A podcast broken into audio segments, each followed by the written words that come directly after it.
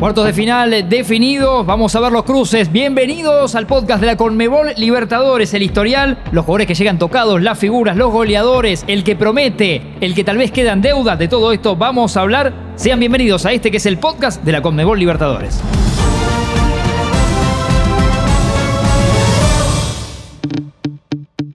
Sequiller, te doy la bienvenida acá Martín Reich para charlar, para debatir, para analizar los cruces que se nos vienen. Sequi, la semana que viene ya la emoción que nos desborda. La emoción y sobre todo saber que ganar o perder, eh, sobre todo ganar, te deja muy cerca de la gloria eterna. Ya estás, o sea, estás ahí a, a un paso de, de meterte en la semifinal y se vibran. No todos los cruces son iguales, tenemos clásicos. Tenemos un clásico impresionante, va a ser picante, va a ser picante estos cuartos de final. Sí, sí, sí, es verdad. Estaba mirando, estábamos mirando juntos y cada uno tiene su atractivo.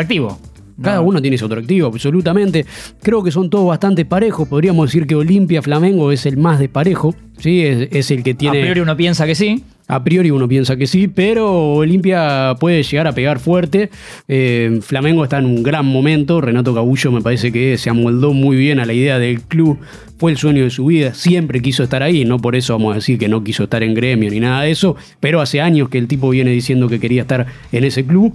Olimpia ha sorprendido, ¿no? Porque sacó a Inter En realidad sin ganarle, ¿no? Los papeles. en realidad sin ganarle, le ganó en los penales, tuvo una noche magistral su arquero en la vuelta en el Beira Río, que es un estadio que, que se siente, obviamente sin público, pero ahora habrá que ver, van a ser eh, dos cruces muy diferentes. Flamengo cuando juegue la vuelta contra Olimpia lo hará en el Manega Rincha probablemente y con público, así que me parece que el Mengao, no sé, me parece que es el candidato.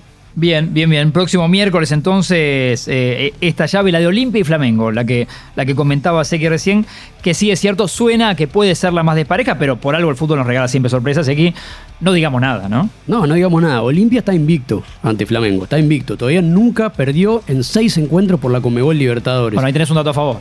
Un dato a favor. Y otro dato que me parece importante es que Olimpia para este año hizo un cambio de entrenador después de tener cuatro años a Daniel Garnero, que salió tetracampeón. Y le costó, me parece, a la dupla Ortemán-Salgueiro poder afianzarse del todo. Creo que con el tiempo están empezando a, a construir los cimientos. La clasificación eh, a los octavos de final agónica contra Deportivo Táchira fue muy importante. Realmente haber ganado sobre el final con un emblema como Richard Ortiz fue importante. Y este cruce también contra Inter eh, iban de punto, porque Inter lo había superado en la fase de grupo. Recordemos que en la fase de grupo... Goleada, ¿no? Goleada, goleada, no, no, era, era realmente inesperado. Lo del arquero de Olimpia fue fantástico y ahora a- habrá que ver. Flamengo con Renato Gabullo hizo un cambio, me parece, de sistema táctico que es interesante para pensarlo. Desde Jorge Jesús y después con Rogerio Seni jugaba 4-2-4, 4-4-2. Sí. Y ahora con Renato está jugando 4-2-3-1, puso al uruguayo Giorgio Arrascaeta detrás de, de Gabigol. Hay que ver cómo Olimpia se acomoda a eso. Olimpia suele jugar 4-4-2, eso le pone una, una desventaja numérica en el centro de la cancha, es 3 contra 2 y encima los jugadores de Flamengo son los jugadores de Flamengo, pero ahí está la parte más fuerte de, de Olimpia, ahí está Richard Ortiz, esperemos que... Que pueda hacer mucha fuerza, Asunción. Yo te admito, tengo ganas de que gane Olimpia, me gusta, me parece que es- Vos tenés ganas. yo tengo ganas de que gane Olimpia, además Olimpia tiene un escudo muy grande en la Comebol Libertadores, es un equipo que tiene mucha historia y Flamengo es el, el más potente. Yo creo que tenemos que ir siempre apostando por el, el menos fuerte.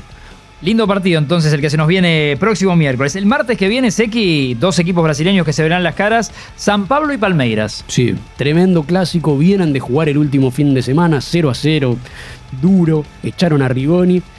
Vienen de jugar la final del Campeonato Paulista, que San Pablo le ganó a Palmeiras. Goles de Rigoni y Benítez, ¿no? Goles de Rigoni y Benítez. los argentinos.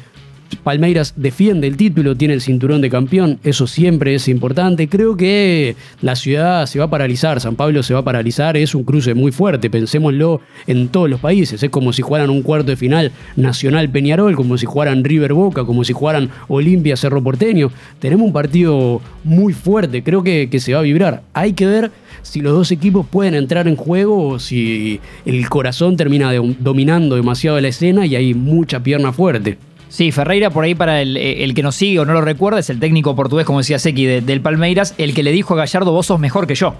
Cuando. Palmeiras elimina a River en ese partido un poco eh, que tal vez merecía River en cuanto a lo futbolístico y el VAR y, y el análisis y, y las polémicas, eh, y después sale campeón y medio que le había dicho, si somos campeones te lo dedico, ¿no? Toda una cosa romántica de, de- raro de un técnico campeón a otro, ¿no? Sí, bueno, pero Ferreira es un personaje, realmente, un, un tipo que vino después de Jorge Jesús, o sea, se instaló como portugués. eh, la- recordemos que las últimas dos Conmebol Libertadores las ganaron entrenadores portugueses, Sí. un dato no menor, más allá de que además le ganaron dos equipos brasileños.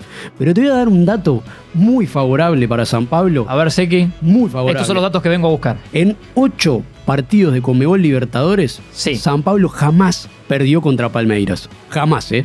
Estupendo. Es el cuarto cruce por eliminación directa y en todos avanzó el tricolor. Lo digo para sostener al equipo de Hernán Crespo, que no digo que sorprendió en sacar a, Racing en los octavos de final de la Comebol Libertadores, pero venía, venía en decaída después de...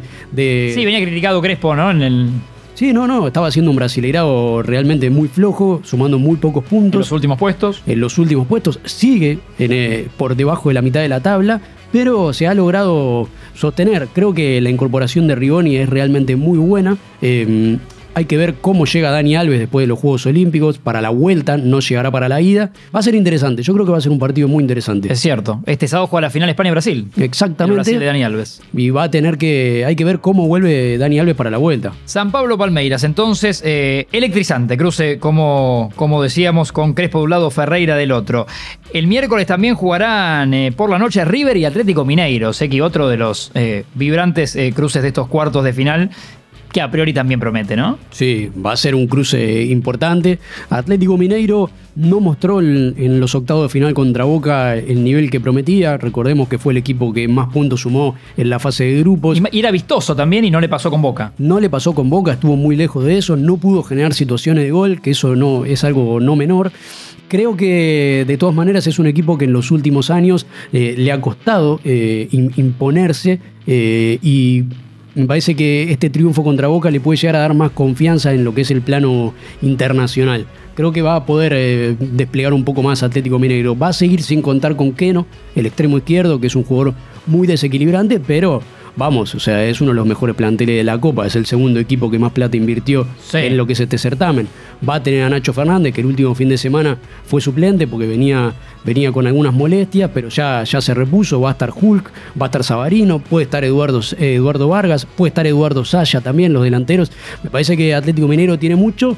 Y del otro lado está River, que es el complicado siempre, es el que nunca nadie se quiere cruzar en la Comebol Libertadores. River me parece que la vuelta contra Argentino Junior demostró esa jerarquía que tiene. Fue a la paternal, una cancha muy chiquita. Tenía un resultado desfavorable porque había empatado uno a uno en la ida. Y sin embargo se impuso con mucha claridad. Puso corazón, puso pierna fuerte. Pudo explotar eh, esa, esa fortaleza de juego por los costados. Entiendo que no va a llegar eh, Gonzalo Montiel al cruce de esta semana porque terminó el superclásico con algunas molestias. Sí. Dudosamente pueda llegar. Entre Algodones Suárez, ¿no? Entre Algodones Suárez, va, River va a estar disminuido, Atlético Mineiro no va a tener a Guillermo Arana, que también está en los Juegos Olímpicos, así que no van a tener ninguno de los dos equipos a sus laterales estrella. Pero bueno, hay que ver cómo, cómo se va a dar. Creo que va a ser una serie, esta va a ser una serie muy larga. River Atlético Mineiro, Seki, eh, no recuerdo cruces actuales, ¿no? Eh, ¿Cómo está con, con el historial? Que hace un tiempo es la, la data, ¿no? Jugaron en 1978 en la Comebol Libertadores que ganó Boca, justamente estaban en el mismo, en ese, en esa etapa la- el torneo era diferente. Sí. No era que era cruce mano a mano, sino que las semifinales eran dos grupos de tres. En un grupo estaban Boca Junior, River y Atlético Mineiro. Atlético Mineiro fue el que menos puntos sacó, River fue el segundo, Boca fue el primero, además terminó ganando la Copa. Y en el cruce entre ellos ganaron uno y uno. Así que está, está, está emparejada la cuestión. Bien. Obviamente acá vamos a tener un emblema importante en esta copa que creo que me parece va a ser eh, el toque romántico, para así decirlo, que es Nacho Fernández. Nacho Fernández que fue campeón con River de dos Conmebol Libertadores en el 2015 y en el 2018, una figura importantísima para Marcelo Gallardo. Bien podríamos decir que todavía no logró reemplazarlo del todo. Te iba a decir, no, no, no encontró ni al lado de Enzo Pérez, ni, ni- es, ese, sí, ese engranaje que era Nacho, ¿no? Que era un poco de todo, doble 5, enganche 5, lo que necesitaba el equipo, y aparte tenía gol. Sí, creo que una de las grandes falencias de esta última etapa del River de Marcelo Gallardo, sobre todo en la era post Juanfer Quintero y post Nacho Fernández, es el último pase, le cuesta, termina, o sea, repitiéndose en ataques por afuera a River porque le falta ese primer pase eh, para, para romper la defensa del rival. Creo que lo de Nacho Fernández va a ser mu- muy emocionante, considerando además que viene de eliminar a Boca y vamos a decirlo así, de hacer un gran show en la bombonera, disputándose con el árbitro, con los Sí. rivales, esa cosa circense que nos encanta a los latinoamericanos. Y nos queda Seki otro de los cruces, el último en este caso, que es el de Fluminense y Barcelona. Barcelona un poco, si no es la sorpresa de esta copa, una de ellas segura. Barcelona me parece que es la, es la sorpresa de esta copa. Creo que es eh, el club que tiene más respaldo de su hinchada. Hay un grado de emoción altísimo en Guayaquil por el equipo de Fabián Bustos. Fabián Bustos poco a poco se va convirtiendo en un prócer.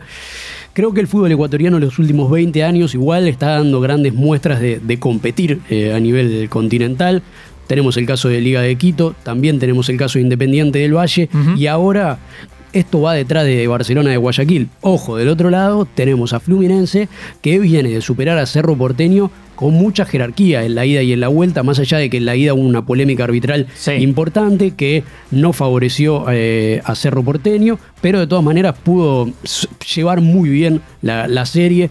Fred sigue siendo el guía de este equipo, viene Envejece cada vez mejor, ¿no? Le, le pegó bien a Fred de envejecer. tiene 37 años y está como si fuera el primer día. Viene de hacer el gol con el que terminaron ganando Fluminense 1 a 0 contra Cerro Porteño. Recordemos que esa serie se retrasó por la lamentable muerte del hijo de, de Chiqui Arce. Pero yo creo que el equipo de Roger Machado puede, puede llegar lejos. Obviamente vibra seguro, muy, muy fuerte Río de Janeiro con la posibilidad de una semifinal, ¿no? Porque sería Flamengo si supera a Olimpia y Fluminense supera a Barcelona. Se van a cruzar. Va a haber cruce carioca, tuvimos cuarto de final con cruce paulista. Puede ser que Brasil, que es quien está dominando claramente la escena, eh, tenga protagonistas lindos, pero Barcelona creo que se ha sacado de encima en octavo de final a un Vélez muy complicado. Está sólido Barcelona, está cómodo Barcelona y creo que yo le pongo mi fichita a Barcelona. Me emociona un poco Barcelona, te lo admito. Bueno, bueno, te veo, sí, sí, te veo entusiasmado. Miraba con cierta nostalgia cómo, cómo fue, hizo de filtro de octavos a cuartos, cómo quedaron todos los equipos argentinos en el camino sacando a River y cómo sí los brasileños pasaron, ¿no? No tuvieron casi problema en, en estar en estos cuartos. Y entre la, entre la ciudad autónoma de Buenos Aires y la provincia de Buenos Aires teníamos seis equipos, todos Sí. estaban nucleados en el mismo lugar del país y han quedado todos afuera. Si le sumamos incluso la Comebol Sudamericana, quedó fuera Independiente, quedó fuera Arsenal, así que el único superviviente de la Comebol Sudamericana es Rosario Central, eh, que va a jugar contra Bragantino. Bragantino, la gran sorpresa del fútbol brasileño. El equipo cada- del energizante, ¿no? el equipo del energizante cada vez mejor, cada vez más fuerte, cada vez más desarrollado, ocupando el lugar ¿no? de estos equipos gigantes, digo, porque San Pablo está abajo, Gremio está abajo, Gremio que viene de perder contra Libertad en la Comebol Sudamericana, eh, Bragantino está empezando a ocupar la, la escena, quizá podríamos decir que es una de las grandes sorpresas con Defensa y Justicia que ha tenido nuestro continente en los últimos tiempos. Sí, sí, sí, sí. Por eso un Brian Romero y explota en River, ¿no? Por eso Brian- que en el plano internacional tiene 20 goles en 20 partidos. Sí, Son los últimos 20 impresionante. partidos, 20 goles. Bien gallardo, ¿eh? Cuando eligió a dedo, parece que eligió bien. No, y realmente resolvió él los octavos de final. Yo tuve la suerte de estar en la paternal y en el momento que le pega con el empeine para Qué el lindo primer gol, sí. no, se, se escuchó notablemente. Fue eso, esos toques de fútbol hermosos que, bueno, los que estamos pudiendo ir a la cancha lo- lo- los logramos sentir. Fue, fue realmente muy bueno. Hay que ver, hay que ver. Creo que River Atlético Mineiro es, o sea, e- el cruce que más, más encierra el potencial futbolístico de nuestros continentes. Palmeiras San Pablo es hermoso, pero nada, eh, es de ellos. Ni siquiera es de los brasileños, es de los paulistas, Sí. que no es lo mismo. Servida entonces la mesa de los cuartos de final con estos datos que hemos arrojado. Nuestras redes X para que nos busquen. Nos pueden seguir en Facebook con Mebol Libertadores, en Twitter arroba Libertadores, en Instagram arroba Libertadores. Excelente entonces, X quien les habla, Martín Reich. Eh, gracias hasta acá para un nuevo episodio de esto que es el podcast oficial de la Conmebol Libertadores. Un placer como siempre y hasta luego.